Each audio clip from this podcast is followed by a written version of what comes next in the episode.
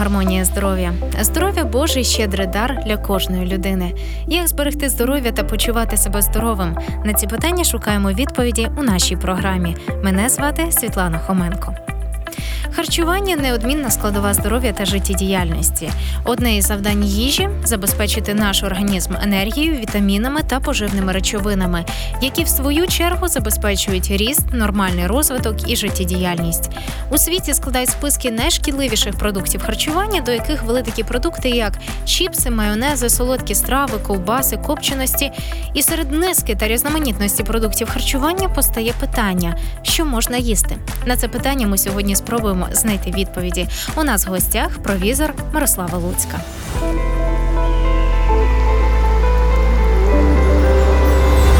Гармонія здоров'я. Вітаю, Мирослава. Скажіть, будь ласка, наскільки важливе харчування для нашого здоров'я? Звичайно, вже встановлено безпосередній вплив харчування на здоров'я. Е, Особливо е, є е, зв'язок, коли недостатньо якихось конкретних мікроелементів або вітамінів, це може спровокувати е, захворювання, і навпаки, коли надлишок певних харчових елементів також може викликати захворювання. І, наприклад, анемія. Коли от сказати людям, що в людини анемія, то зразу всі скажуть, о, потрібно споживати продукти, де є залізо, тому що найчастіше анемія пов'язана із е, недостатнім споживанням заліза. Коли е, ми будемо говорити про щитовидну залозу, то ми зразу скажемо, що е, захворювання щитовидної залози пов'язане або з надлишком, або з недостачею йоду. Якщо ми будемо говорити про здоров'я зубів, то безпосередньо е, ми завжди згадаємо кальцій і фтор. І е, є дуже багато захворювань, е, коли навіть звичайна людина, яка не дуже цікавиться медициною, вона знає зв'язок певних захворювань із конкретним якоюсь речовиною, яка є в продуктах, або її надлишком, або її недостачею. І е, зараз е, дуже багато говориться, що не тільки недостача якихось е, е, вітамінів чи мікроелементів викликає захворювання, але дуже багато говориться про надлишок, особливо жирів, солі, е, цукру, і як вони впливають на розвиток захворювання. І це е, говорить про те, що ця тема дуже актуальна і важлива. Дякую вам. Переходимо до наступного питання. Зокрема, що думає стосовно цього питання, стосовно питання харчування ВООЗ, які найсучасніші рекомендації науковців стосовно здоров'я? Ми всі знаємо таку організацію, як Всесвітня організація охорони здоров'я, і е, саме вона займається розробкою різноманітних рекомендацій е, по здоров'ю, і також е, вона займається і розробкою рекомендацій по харчуванню. Тому що, звичайно, як ми вже говорили, що харчування впливає на здоров'я. І е, найостанніша така збірка рекомендацій, вона так і називається рекомендації або керівництво програми Сінді про по харчуванню. І е, Сінді це абревіатура, е, це програма міжнаціональна по профілактиці неінфекційних захворювань. І це дуже така обширна програма, але частиною цієї програми є рекомендації по харчуванню. І е, там є 12 принципів здорового харчування. Тож розкажіть, будь ласка, про ці 12 принципів. Ми можемо детально обговорити кожен з цих принципів 12. І перший принцип він ем, звучить так: їжте поживну їжу, в основі якої лежать різноманітні продукти рослинного, а не тваринного походження. Е, Цей принцип він вже зразу нам говорить про те, що саме продукти рослинного походження це найкращі продукти для нашого харчування. І такий рух, як вегетаріанці, це дуже хороший рух. І е, це, по-перше, береже життя тварин, а по-друге, і корисно для здоров'я людей. Другий принцип говорить: декілька разів в день їжте хліб, зернові продукти, макаронні вироби, рис або картоплю. Тобто, основа нашого харчування це мають бути зернові. І е, картопля. Зернових, звичайно, більше, картоплі менше. Третій принцип говорить: декілька разів в день їжте різноманітні овочі і фрукти, переважно в свіжому вигляді і місцевого походження, і не менше 400 грам. І тут е, можна е, помітити, що акцент на різноманітних овочах і фруктах і місцевого походження, тому що дуже багато людей думають, що якщо я е, не можу споживати авокадо або банани, то можливо мені щось буде не вистачати. Але тут е, е, говориться про те, що тих продуктів, які є в регіоні, де ми живемо, їх достатньо для забезпечення нашого організму. Четвертий принцип е, він пов'язаний із контролем ваги. Е, І він звучить так: підтримуйте вагу тіла в рекомендованих межах. Індекс маси тіла від 20 до 25 шляхом щоденних помірних фізичних навантажень. А що таке індекс маси тіла? Індекс маси тіла е, це така величина співвідношення ваги тіла в кілограмах до зросту в метрах квадратних. І е, це, наприклад, е, людина важить 100 кілограм і зріст в неї 2 метри. Тоді потрібно 100 кг поділити на 2 помножити на 2 це буде 4. Е, Тобто 100 поділити на 4 це буде 25. Це означає, що е, людина з нормальною вагою тіла, тому що індекс 25, а це ще е, межа норми. Так? І е, якщо вже межа ця е, більше 25, це означає, що людина має надлишкову вагу. Якщо індекс маси тіла більше 30, то це ожиріння. А якщо більше 40, то це е, ожиріння перших, другого, третього ступеня, вже таке важке ожиріння. Е, наступний принцип. Е, П'ятий він звучить так: контролюйте споживання жирів не більше 30% добової енергії і заміняйте більшу частину насичених жирів ненасиченими рослинними жирами або м'якими маргаринами. Е, Тут акцент на насичених ненасичених жирах. Насичені жири це найчастіше жири тваринного походження, і саме вони викликають розвиток серцево-судинних захворювань. І саме їх потрібно заміняти рослинними жирами, а рослинні жири це ненасичені жири, і найчастіше вони рідкі. І саме заміна насичених ненасичених буде е, профілактикою розвитку серцево-судинних захворювань. А багато людей переймається, коли вони стають вегетаріанцями чи прагнуть стати вегетаріанцями, що їм не буде вистачати білків. Tож які продукти можна вживати, коли ви вегетаріанці? Тобто, чим можна замінювати білки? Звичайно, що е, в рекомендаціях є один пункт, який пов'язаний з білками. А саме е, шостий пункт звучить так: заміняйте жирне м'ясо і м'ясні продукти фасолею, бобовими, чечевицею, рибою, птицею або нежирним м'ясом. Звичайно, що найбільше білків це в м'ясних продуктах і молочних продуктах. Але оскільки споживання м'ясних продуктів пов'язано із розвитком ракових захворювань, найкраще білок отримувати з рослинних джерел. І вони рекомендують заміняти м'ясо це фасолею, бобовими, чечевицею, рибою, птицею або нежирним м'ясом. І це буде найкращий е, замінник білків. Наступний сьомий принцип е, говорить про е, молочні продукти. Споживайте молоко і молочні продукти, кефір, йогурт, сир з низьким вмістом жиру і солі.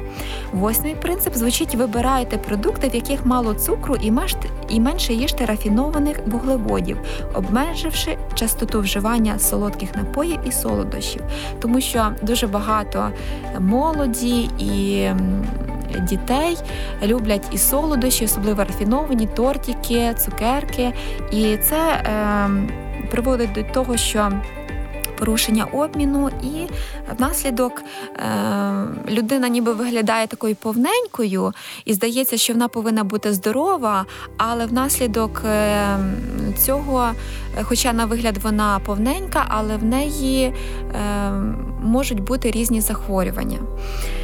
Наступний принцип дев'ятий. Вибирайте їжу з низьким містом солі. Сумарне споживання солі повинно бути не більше однієї чайної ложки, а саме 6 грам.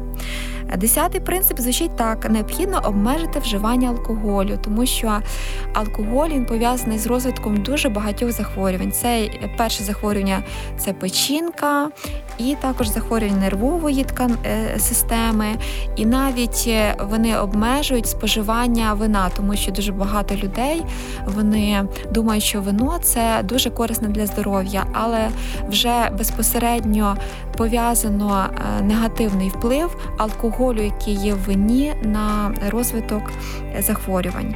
Е, е, одинадцятий принцип звучить так: готуйте їжу безпечним і гігієнічним шляхом. Зменшити кількість доданих жирів допоможе приготування на пару, запікання, приготування чи підігрівання в мікрохвильовій печі. Дуже часто е, люди задають запитання, чи мікрохвильова піч не є небезпечною. Але коли ми розігріваємо на мікрохвильовій печі, тоді ми менше використовуємо жиру, і це є краще для здоров'я. І е, останній 12-й принцип він пов'язаний із початком життя людини. І він звучить так: сприяйте винятковому грудному вигодовуванню дітей протягом перших шести місяців, але не менше чотирьох місяців. І це е, свідчить про те, що від того, наскільки міцним буде здоров'я людини, залежить е, те, чим її харчували ще в дитинстві. І найкращим харчуванням для людини, коли вона тільки народжується, це є молоко матері. І, взагалі, найкращий період. Годування це два роки. Якщо мама годує дитину два роки, то це є дуже позитивні ефекти і для е, дитини, і для матері. Тому е, до цього можна прислухатися, і ці принципи можна втілити в життя. Дякую вам, пані Мирослава. Нагадую, ви слухаєте програму Гармонія здоров'я на радіо Голос Надія. За декілька хвилин ми повернемося до нашої студії. Поки що насолоджуємося гарною музичною композицією. А згодом ми дізнаємося ще цікаві факти про наше здоров'я.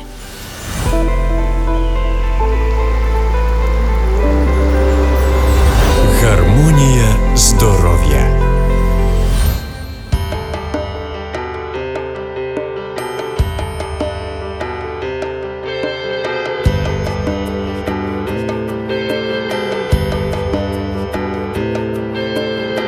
Кто играет струнами дождей?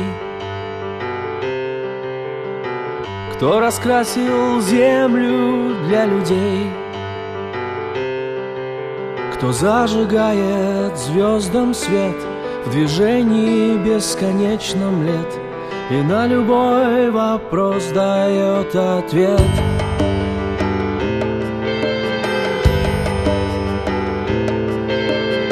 Чья внутри у нас с тобой любовь?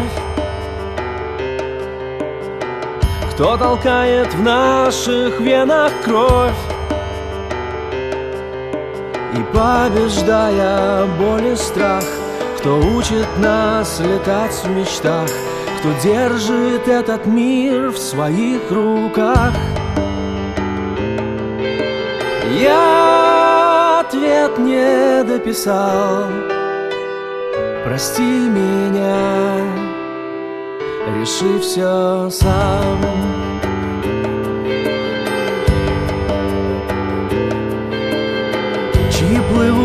над нами небеса. Кто вращает время на часах? Кто написал для нас сюжет В котором слез и боли нет? Кто на любой вопрос нам даст ответ? Я ответ не дописал прости меня, реши все сам.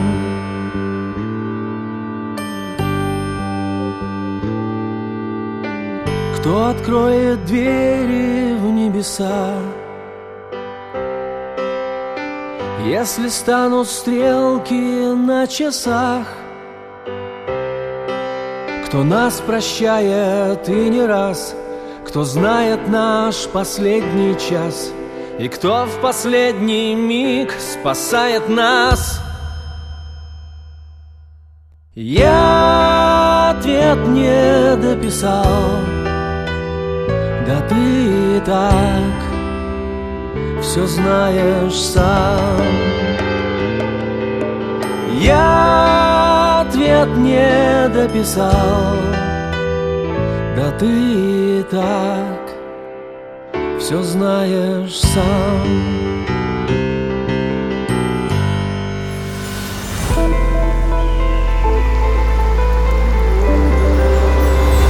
Гармонія здоров'я.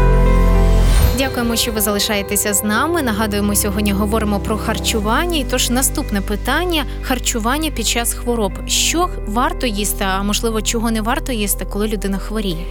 Е, Звичайно, є різноманітні захворювання, і харчування може бути е, якесь е, коригуватися вже відповідно до захворювання, але найчастіше. Коли є хвороба, то завжди потрібно більше енергії організму, що він боровся.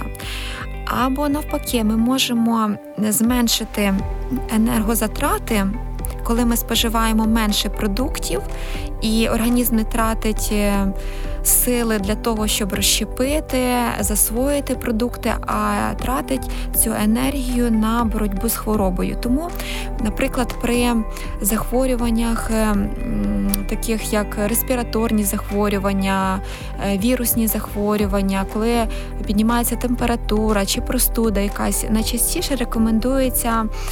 Е, Обмежити е, споживання продуктів, особливо е, потрібно зробити акцент на фруктах, на овочах і зменшити споживання жирів, білкових продуктів, які потребують більшої енергозатрати для їх розщеплення.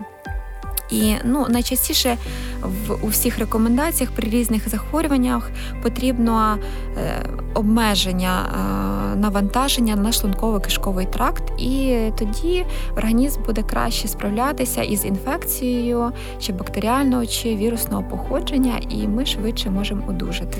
Ми ще не завершуємо за декілька секунд корисні поради у нашій постійній рубриці, в якій ви почуєте про користь цитрусових для здоров'я.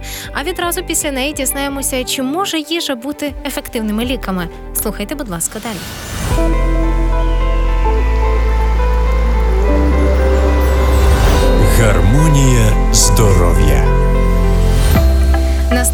Корисної довідки. Цього разу говоримо про цитрусові. Усі цитрусові апельсини, лимони, мандарини, грейпфрукти дуже корисні для організму. Вони багаті на аскорбінову кислоту, вітамін С, вітаміни групи Б, вітаміни А і П. Крім того, є джерелом фітонцитів, що сприяють виведенню токсинів та шлаків з організму. Вважається, що користь апельсинів у природних антибіотичних властивостях. Окрім цього, помаранчі здатні зміцнити імунну систему, нормалізувати обмінні процеси. Поговоримо про лимон. У плодах цього вічно зеленого дерева є пектин, ефірні олії, півофлавоноїди. Лимони стимулюють вироблення ензимів і травних соків у слизові шлунка, що сприяє поліпшенню засвоєння організмом заліза і кальцію. Також, незважаючи на те, що лимон досить кислий фрукт, він здатний знижувати кислотність шлункового соку. Значний вміст вітаміну С чудово зміцнює імунну систему нашого організму. Лимон виводить з організму шлаки та шкідливі речовини. Тому лікарі рекомендують вживати його після тривалого лікування антибіотиками, адже цитруси ефективно очищують та відновлюють печінку. Лимонний сік і шкірка є чудовими антисептиками. Крім того, даний фрукт знижує рівень холестерину, підвищує апетит і може використовуватися в якості дезінфікуючого засобу при полосканні порожнини рота і горла. Вітамін П, що входить до складу лимонів, зміцнює кровоносні судини і підвищує тиск. Плоди лимонного дерева чудово попереджують простудні захворювання, ангіну, грип, фарингіт. Однак, незважаючи на те, що лимон багатий різними корисними властивостями, вживаючи його в їжу, людина повинна знати міру. Основна шкода лимона у алергічних реакціях, що з'являються через надмірне вживання цього фрукта.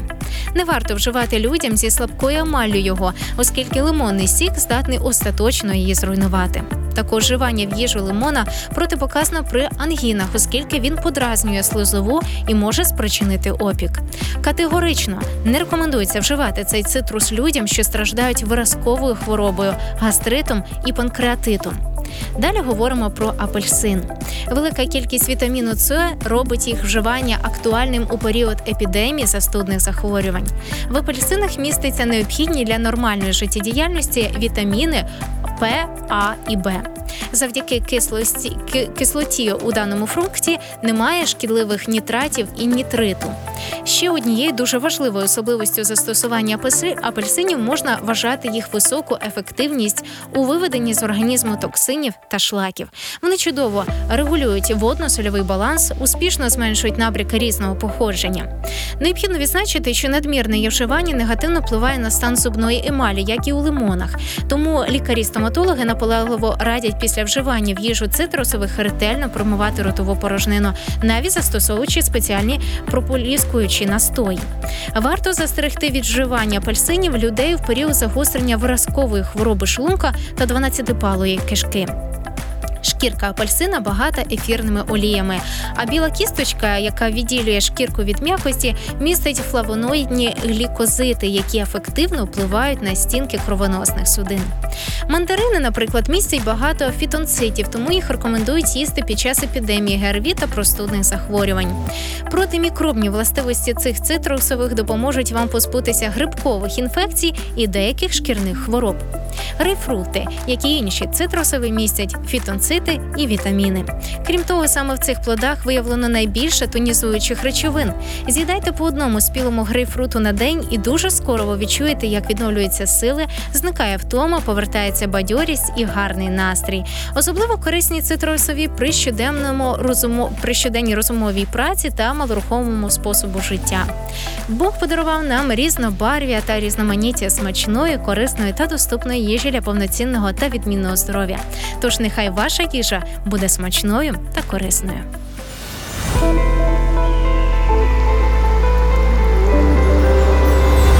Гармонія здоров'я. Після корисної довідки ми повертаємося до нашої студії. Сьогодні у нас в гостях провізор Мирослава Луцька, і ми говоримо про харчування. Тож, пані Мирославо, чи може їжа бути ліками? Є дуже багато сучасних досліджень, це і американських, і європейських дослідників, де е, кожен продукт детально е, вивчається. І знаходиться, що дуже багато продуктів мають різноманітні властивості, які захищають нас від захворювань. Особливо є така група речовин, які містяться саме в продуктах, ем, які зупиняють наше старіння. І ці речовини називають антиоксидантами. Вони зупиняють е, е, окисні процеси, які відбуваються в нашому організмі, тому що е, процес окислення постійно відбувається в нашому організмі, і саме оцей процес він лежить в основі старіння нашого організму. А оці речовини, антиоксиданти, вони зупиняють цей процес, Е, хоча не повністю зупиняють, але відтерміновують наше старіння. Також є дуже багато продуктів, які мають протиракові властивості, які е, покращують е, обмін речовин. І тому, звичайно, можна сказати, що продукти е, можуть бути нашими ліками. Наостанок, пані Мирослава, що ви хотіли побажати для наших слухачів? Е, Я хочу побажати, щоб е, ми могли е, правильно відноситися до свого харчування. І оці всі принципи, які сьогодні ми називали, щоб ми могли втілювати їх в своє життя і могли відчути зразу корисний ефект, і щоб ми були здорові.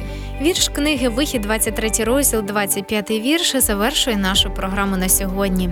І будеш служити ти Господові Богові своєму, і він поблагословить твій хліб та воду твою, і спосеред тебе усуне хворобу. Будьте благословенними, здоровими, щасливими. Всього вам найкращого зустрінемось наступного тижня.